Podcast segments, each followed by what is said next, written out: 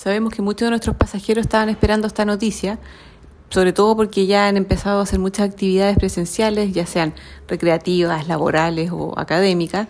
Eh, y ahora que se levanta ¿no es cierto? la restricción del toque de queda, nosotros ya podemos volver a nuestros horarios normales de operación.